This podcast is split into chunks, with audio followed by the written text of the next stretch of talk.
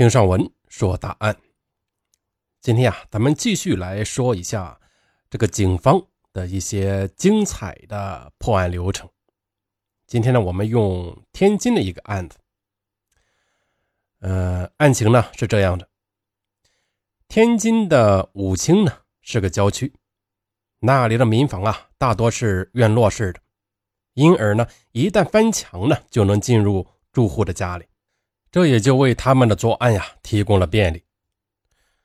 话说呀，是在二零零六年夏天的时候，警方呢连续接到报案，群众声称有人闯入家中。对女性啊实施了强奸，但是奇怪的是呢，当时这些女人呢都没有发现，也没有进行反抗。事实上，她们根本就没有什么感觉的。等早晨醒来的时候，才发现有性行为的痕迹。接下来啊，警方详细的询问了他们醒来之后的感觉，他们都反映说，醒了之后有头晕、头痛的感觉。警方随即认定。这是麻醉强奸案，但是让警方感到被动的是，这个作案者呢，除了精液，什么也没有留下。他具备相当强的反侦查能力，但是这个警察是干嘛的？线索再少，只要想破案，没有什么案破不了。如果你们是警察，你们会怎么做？咱们呢，继续说，这个受害者呀，被麻醉昏迷后，他什么也没有看到，既不知道这个罪犯长多高，也不知道他什么脸型或者什么口音，现场呢，只有留下的精液。难道说让全市的人都来检验 DNA 吗？这明显是不现实的。现场有他留下的鞋印虽然能大致推断出他的身高体重。但是用这个数据去满市的摸排也没有这个精力的，而且这样非常容易打草惊蛇。万一他听到了风声，把鞋子丢了呢？这样警方就没有办法进行鞋底的花纹对比了。现在呀，简直就是茫茫人海中的大海捞针。但是呢，人有大脑，因而即使没有线索，对了，也可以推理。推理一，这个人呢，他半夜作案，这就说明他独自居住，他要么单身，要么与妻子是长期分居的。二呢，这个人有麻醉药，显然与医院有联系。三呢，他敢于留下精液，这说明他没有案底。四，他身体强壮，善于攀爬，肯定盗窃过东西，但是呢，没有被抓到过。五呢？作案地点都在附近，肯定是在附近居住。最后一点，作案的频率越来越高。作为一个有组织能力的罪犯，他的心理应该是稳定的，也就应该是具备很强的自制能力。但是呢，他却突然提高了作案频率，这说明他最近精神出现了问题，这使得他渐渐的失去了自制，倒退到他开始失去自制力的那个时间段了。看那时期这片区域发生过什么事，就可以推断出是什么让他的心理失去自制力的。有了这六点推理啊，找犯罪嫌疑人就简单多了。于是兵分三路：一队人在本地摸排，寻找独居或者是分居的男人；另一队呢，去医院等待能接触到这个麻醉剂的场所，寻找嫌疑人；最后一队去打听消息。问最近出过什么事，然后三路消息并合就可以破案了。对，就是这么简单。果然呢，在第一路的人呢，在本地的村子里发现几个符合特征的嫌疑人，警方立即派人对这些人进行了布控。第二路人呢，在某单位调查时，听说啊，近期发生了盗窃案，有人两次入室盗窃，盗走了两批麻醉药。第三路人打听到一个消息，在罪犯提高作案频率的那段时间里，也就是四月底五月初的时候，有一个少女失踪了。警方凭借这三条信息，当即就锁定了嫌疑人，并且呢对他实施了抓捕。可是这时候的村民呢，却对警察的抓捕表现了很大的不满。这个村民他为什么会不满呢？因为他们觉得警察在毫无根据的乱抓人充数。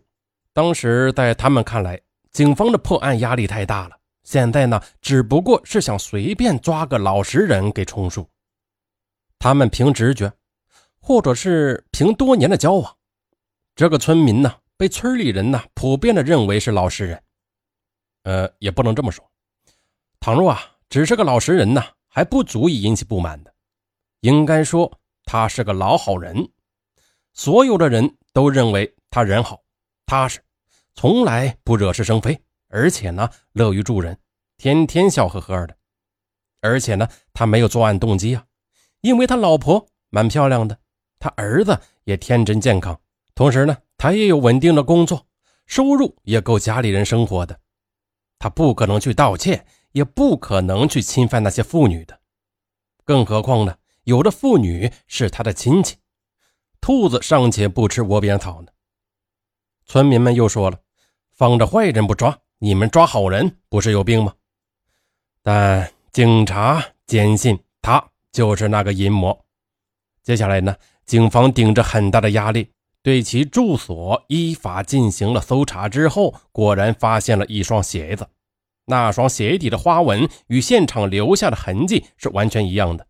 于是，警方便提取了他的 DNA，与作案现场的精液呢进行对比。结果呢，让村民们是无话可说，果然就是他。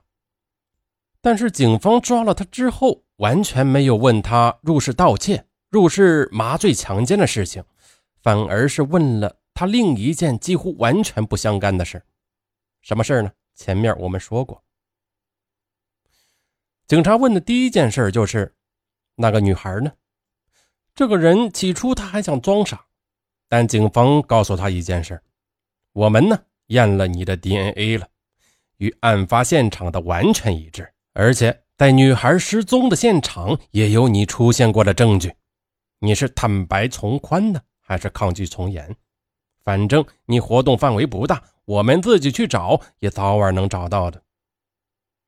罪犯听了，马上就招了。他说：“那时候对麻醉剂不太熟，也不知道该给多少剂量，结果呢就下药太多，导致了那个女孩的死亡。接下来呢？”他发现女孩死了之后，只好背起尸体，将她丢到了农地的深井里。后来，警方果然在深井里发现了死尸。尚万能想到，这个受害者的家属啊，听到消息之后，其悲痛，大家呢是可想而知的。可是，说到这时候，有人就该问了：那他这么好的日子，怎么还要偷呢？还要强奸呢？原来。他老婆呢，天天是夜班，而他呢是天天的白班。就这样，在极度的性压抑这个驱使下呀，他开始看各种变态的 A 片。就这样，慢慢的变态心理呢就养成了。接下来呢，他为了满足自己的需求，他就去偷了麻醉剂，而且还是偷了两次。他为的就是寻找刺激。在他扭曲的价值观来看，这件事儿不是什么大事儿。而且呢，只要不出人命就是小事但是偏偏事情呢，就是不受他控制，不小心就出了人命。那出了人命之后呢，他就抱着破罐子破摔、一不做二不休的心情，他的作案频率呢也开始增加了。这就是前面咱们说的，啊，他的心里有一段时间发生了变化，作案频率突然增加。对，就是因为这个原因。他从五月开始就愈加频繁的作案了，因为他知道自己是秋后的蚂蚱，没几天蹦头了。早知如此，何必当初呢？